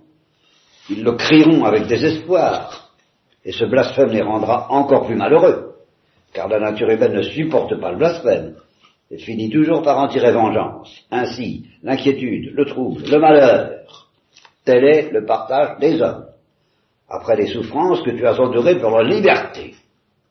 Ton éminent prophète dit dans sa vision symbolique qu'il a vu tous les participants à la première résurrection et qu'il y en avait douze mille pour chaque tribu. Pour être si nombreux, ce devait être plus que des hommes, presque des dieux. Ils ont supporté ta croix et l'existence dans le désert, se nourrissant de sauterelles et de racines. Certes, tu peux être fier de ces enfants de la liberté, du libre amour, de leur sublime sacrifice en ton nom, mais rappelle-toi, ils étaient, ils étaient quelques milliers, et presque des dieux, mais le reste. Est-ce leur faute aux autres, aux faibles humains, s'ils n'ont pas pu supporter ce qu'endure l'effort? L'âme faible est-elle coupable de ne pas pouvoir contenir des dons si terribles, n'es-tu vraiment venu que pour les élus? Alors c'est un mystère, incompréhensible pour nous. Nous aurions le droit de le prêcher aux hommes, d'enseigner que ce n'est pas la libre décision des cœurs ni l'amour qui importe, mais le mystère auquel ils doivent se soumettre aveuglément, même contre le gré de leur conscience. C'est ce que nous avons fait. Nous avons corrigé ton œuvre en la fondant sur le miracle, le mystère, l'autorité. Et les hommes s'en sont réjouis d'être de nouveau menés comme un troupeau et délivrés de ce don funeste qui leur causait de tels tourments. Avions-nous raison d'agir ainsi? Dis-moi. N'était-ce pas aimer l'humanité que de comprendre sa faiblesse, d'alléger son fardeau avec amour? De tolérer même le péché à sa faible nature, pourvu que ce fût avec notre permission? Pourquoi donc venir entraver notre œuvre? Pourquoi gardes-tu le silence en me fixant de ton regard tendre et pénétrant? Fâche-toi plutôt, je veux pas de ton amour, car moi-même, je ne t'aime pas. Pourquoi le dissimulerais-je? Je sais à qui je parle. Tu connais ce que j'ai à te dire, je le vois dans tes yeux. Est-ce à moi à te cacher notre secret? Peut-être tu veux l'entendre de ma bouche. Le voici. Nous ne sommes pas avec toi, mais avec lui. Depuis longtemps déjà. Il y a juste 800 ans que nous avons reçu de lui ce dernier don que tu repoussas avec indignation quand il te montrait tous les royaumes de la terre. Nous avons accepté Rome et le glaive de César, et nous nous sommes déclarés les seuls rois de la terre, bien que jusqu'à présent nous n'ayons pas encore eu le temps de parachever notre œuvre. Mais à qui la faute? Oh, l'affaire n'est qu'au début, elle est loin d'être terminée, et la terre aura encore beaucoup à souffrir, mais nous atteindrons notre but. Nous serons César. Alors, nous songerons au bonheur universel. Cependant, tu aurais pu alors prendre le glaive de César. Pourquoi as-tu repoussé ce dernier don? En suivant ce troisième conseil du puissant esprit, tu réalisais tout ce que les hommes cherchent sur la terre, un maître devant qui s'incliner, un gardien de leur conscience, et le moyen de s'unir finalement dans la concorde en une fourmilière commune, car le besoin de l'union universelle est le troisième et le dernier tourment de la race humaine. L'humanité a toujours tendu dans son ensemble à s'organiser sur une base universelle. Il y a eu de grands peuples à l'histoire glorieuse, mais à mesure qu'ils se sont élevés, ils ont souffert davantage, éprouvant plus fortement que les autres le besoin de l'union universelle. Les grands conquérants, les Tamerlans, les Gengis Khan, qui ont parcouru la terre comme un ouragan, incarnaient eux aussi, sans en avoir conscience, cette aspiration des peuples vers l'unité. En acceptant la pourpre de César, tu aurais fondé l'empire universel et donné la paix au monde. En effet, qui est qualifié pour dominer les hommes, sinon ceux qui dominent leur conscience et disposent de leur pain? Nous avons pris le glaive de César, et ce faisant, nous t'avons abandonné pour le suivre. Oh, il s'écoulera encore des siècles de licence intellectuelle, de fin de science et d'anthropophagie, car c'est par là qu'ils finiront, après avoir édifié leur tour de Babel sans nous. Mais alors la bête viendra vers nous en rampant, léchera nos pieds, les arrosera de larmes de sang, et nous monterons sur elle, nous élèverons en l'air une coupe où sera gravé le mot mystère. Alors seulement la paix et le bonheur régneront sur les hommes. Tu es fier de tes élus, mais ce n'est qu'une élite, tandis que nous, nous donnerons le repos à tous. D'ailleurs, parmi ces forts, destinés à devenir des élus, combien se sont lassés enfin de t'attendre? Combien ont porté et porteront encore autre part les forces de leur esprit et l'ardeur de leur cœur, combien finiront par s'insurger contre toi au nom de la liberté, mais c'est toi qui la leur a donnée. Nous, nous rendrons tous les hommes heureux. Les révoltes et les massacres indispensables de ta liberté cesseront. Oh, nous les persuaderons qu'ils ne seront vraiment libres qu'en abdiquant leur liberté en notre faveur. Eh bien, dirons-nous la vérité ou mentirons-nous? Ils se convaincront eux-mêmes que nous disons vrai, car ils se rappelleront dans quelle servitude, dans quel trouble les avait plongés ta liberté.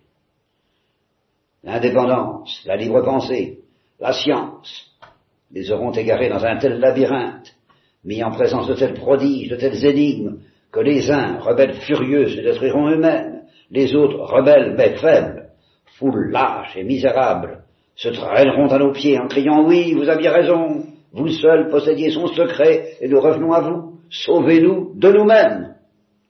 Sans doute, en recevant de nous les pains, ils verront bien que nous prenons les leurs, gagnés par leur propre travail, pour les distribuer, sans aucun miracle. Ils verront bien que nous n'avons pas changé les pierres en pain. Mais ce qui leur fera plus de plaisir que le pain lui-même, ce sera de le recevoir de nos mains car ils se souviendront que jadis le pain même, fruit de leur travail, se changeait en pierre dans leurs mains, tandis que lorsqu'ils revinrent à nous, les pierres se changeaient en pain. Ils comprendront la valeur de la soumission définitive. Et tant que les hommes ne l'auront pas comprise, ils seront malheureux. Qui a le plus contribué à cette incompréhension? Ni moi. Qui a divisé le troupeau et l'a dispersé sur des routes inconnues? Mais le troupeau se reformera, il rentrera dans l'obéissance, et ce sera pour toujours. Alors nous leur donnerons un bonheur doux et humble, un bonheur adapté à de faibles créatures comme eux. Nous les persuadons enfin de ne pas s'enorgueillir, car c'est toi, en les élevant, qui le leur as enseigné. Nous leur prouverons qu'ils sont débiles, qu'ils sont de pitoyables enfants, mais que le bonheur puéril est le plus délectable. Ils deviendront timides, ne nous perdrons pas de vue et se serreront contre nous avec effroi, comme une tendre couvée sous l'aile de sa mère. Ils éprouveront une surprise craintive et se montreront fiers de cette énergie, de cette intelligence qui nous auront permis, à nous, de dompter la foule innombrable des rebelles. Notre courroux fera trembler, la timidité les envahira, leurs yeux deviendront larmoyants comme ceux des enfants et des femmes, mais sur un signe de nous, ils passeront aussi facilement au rire et à la gaieté, à la joie radieuse des enfants. Certes, nous les astreindrons au travail, mais aux heures de loisirs, nous organiserons leur vie comme un jeu d'enfant, avec des chants, des chœurs, des danses innocentes. Oh, nous leur permettrons même de pécher, car ils sont faibles, et à cause de ça, bah, ils nous aimeront comme des enfants, nous leur dirons que tout péché sera racheté s'il est commis avec notre permission. C'est par amour que nous leur permettrons de pécher, et nous en prendrons la peine sur nous. Ils nous chériront comme des bienfaiteurs qui se chargent de leurs péchés devant Dieu. Ils n'auront pas de secret pour nous. Suivant leur degré d'obéissance, nous leur permettrons ou leur défendrons de vivre avec leur femme ou leur maîtresse, d'avoir des enfants ou de ne pas en avoir, et ils nous écouteront avec joie. Ils nous soumettront les secrets les plus pénibles de leur conscience, nous résoudrons tous les cas et ils accepteront notre décision avec allégresse, car elle leur épargnera le grave souci de choisir eux-mêmes librement. Et tous seront heureux. Des millions de créatures, sauf une centaine de mille, leurs directeurs, sauf nous, les dépositaires du secret. Les heureux se compteront par milliards, et il y aura cent mille martyrs chargés de la connaissance maudite du bien et du mal. Ils mourront paisiblement, ils s'éteindront doucement en ton nom, et dans l'au-delà, ils ne trouveront que la mort. Mais nous, nous garderons le secret. Nous les bercerons pour leur bonheur d'une récompense éternelle dans le ciel. Car s'il y avait une autre vie, ce ne serait certes pas pour des êtres comme eux. On prophétise que tu reviendras pour vaincre de nouveau, entouré de tes élus, puissants et fiers. Nous dirons qu'ils n'ont sauvé qu'eux-mêmes tandis que nous, nous avons sauvé tout le monde. On prétend que la fornicatrice, montée sur la bête et tenant dans ses mains la coupe du mystère, sera déshonorée, que les faibles se révolteront de nouveau, déchireront sa pourpre et dévoileront son cœur impur. Je me lèverai alors. Et je te montrerai les milliards d'heureux qui n'ont pas connu le péché. Et nous, qui serons chargés de leur faute pour leur bonheur, nous nous dresserons devant toi en disant je ne te crains pas. Moi aussi, j'ai été au désert, j'ai vécu de sauterelles et de ricanes. Moi aussi, j'ai béni la liberté dont tu qualifias les hommes, et je me préparais à figurer parmi tes élus, les puissants et les forts, en brûlant de compléter le nombre. Mais je me suis ressaisi, et je n'ai pas voulu servir une cause insensée. Je suis venu, revenu me joindre à ceux qui ont corrigé ton œuvre. J'ai quitté les fiers, je suis revenu aux humbles, pour faire leur bonheur. Ce que je te dis s'accomplira, et notre empire s'édifiera. Je te répète, demain, sur un signe de moi, tu verras ce troupeau docile apporter des charbons ardents au bûcher où tu monteras pour être venu entraver notre œuvre. Car si quelqu'un a mérité plus que tous le bûcher, c'est toi. Demain, je te brûlerai. Dixit. Ivan s'arrêta, il s'était exalté en discourant quand il eut terminé. Un sourire apparut sur ses lèvres.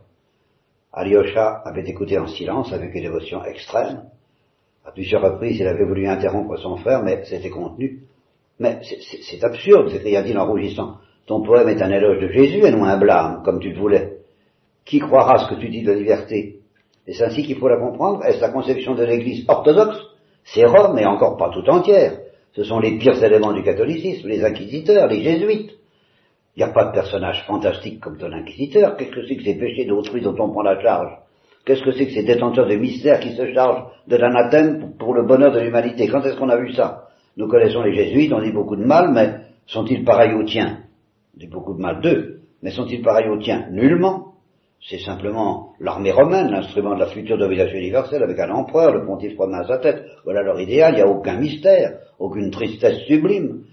C'est la soif de régner, la convoitise vulgaire des biens terrestres, une sorte d'esclavage futur où il deviendrait propriétaire foncier. Voilà tout. Peut-être même il croit pas en Dieu, ton inquisiteur n'est qu'une fiction.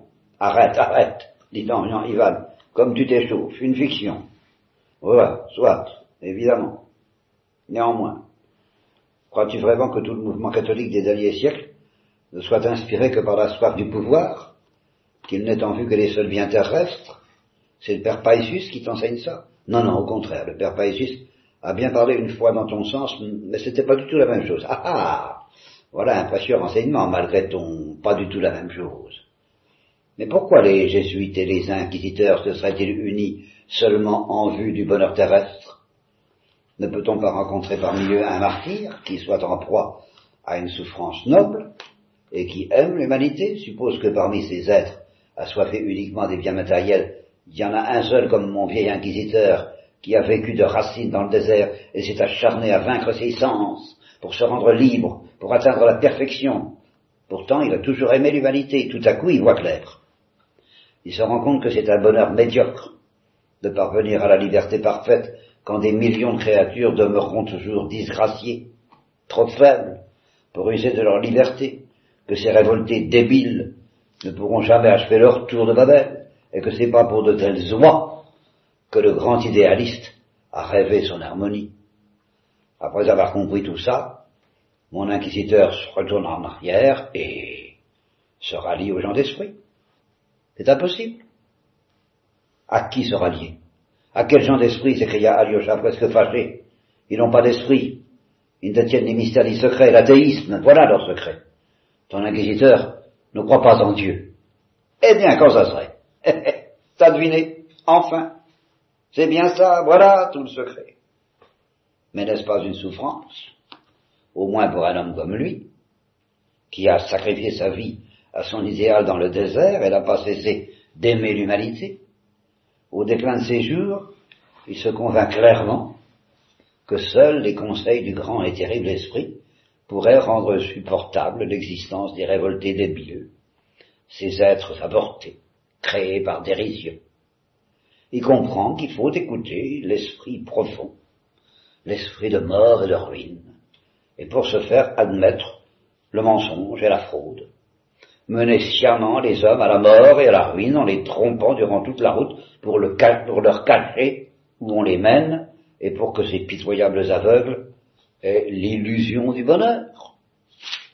Note ceci, la fraude au nom de celui auquel le vieillard a cru ardemment durant toute sa vie, n'est-ce pas un malheur? Et s'il se trouve ne fût-ce qu'un seul être pareil à la tête de cette armée avide du pouvoir, ça ne suffirait pas à susciter une tragédie.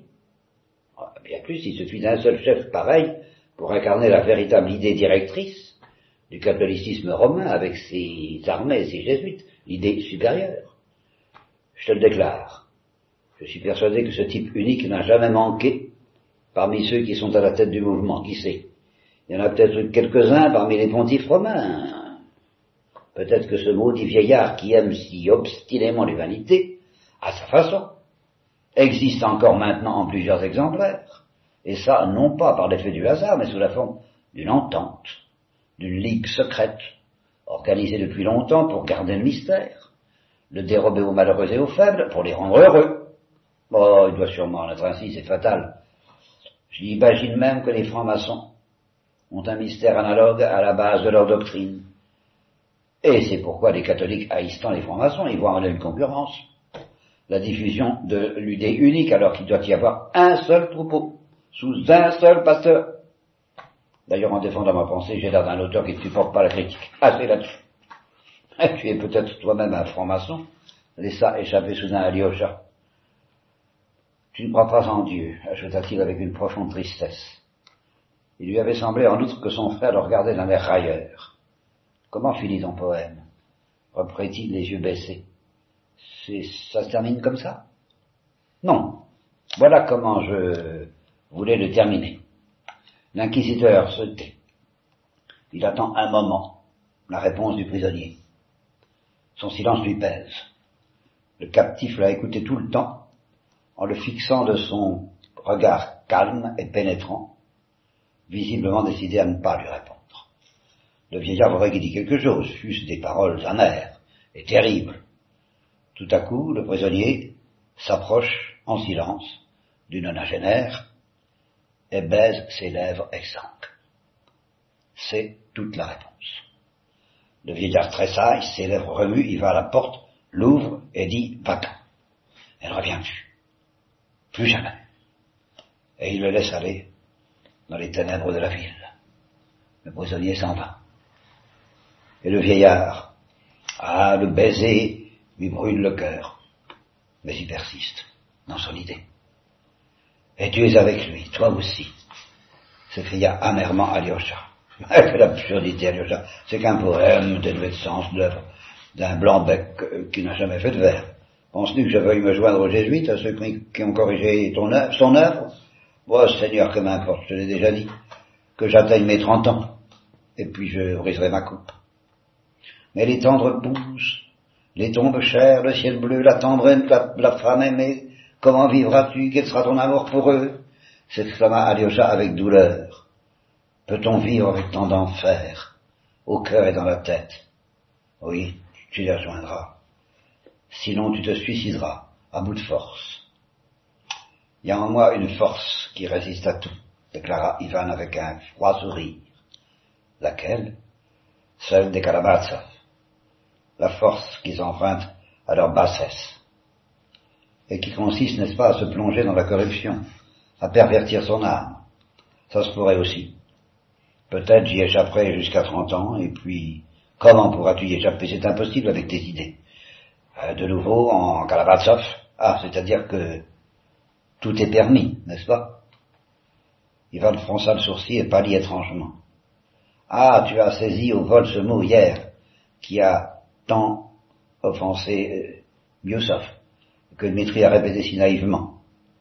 Euh, soit, le mot c'est, si Dieu n'existe pas, tout est permis. Soit tout est permis, du moment qu'on l'a dit, je ne me rétracte pas.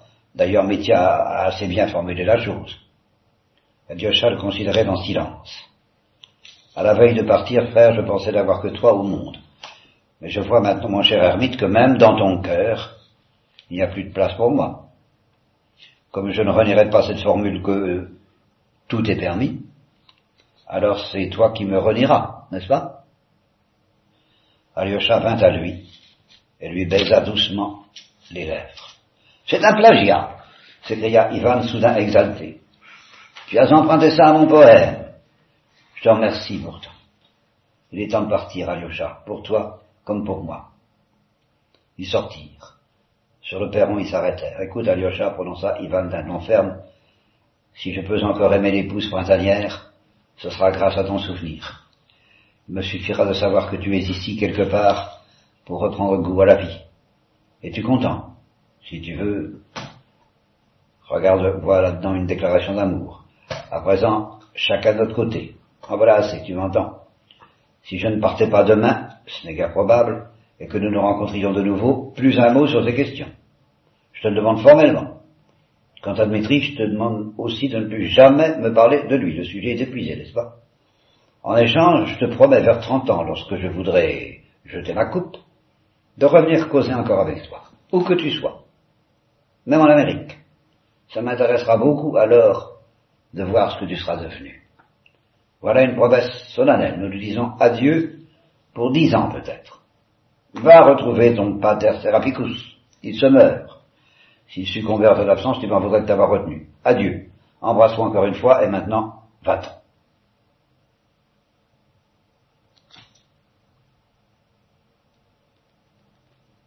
Ivan s'éloigna et suivit son chemin sans se retourner.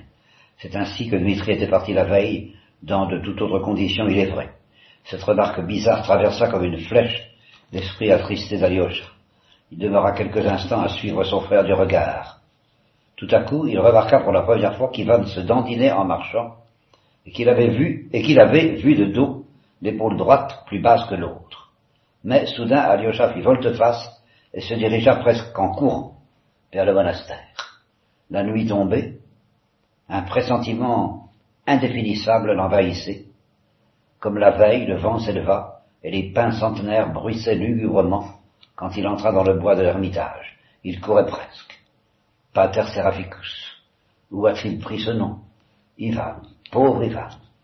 Quand te reverrai-je Voici l'ermitage, Seigneur. Oui, c'est lui, le Pater Seraphicus, qui me sauvera, qui me sauvera de lui pour toujours.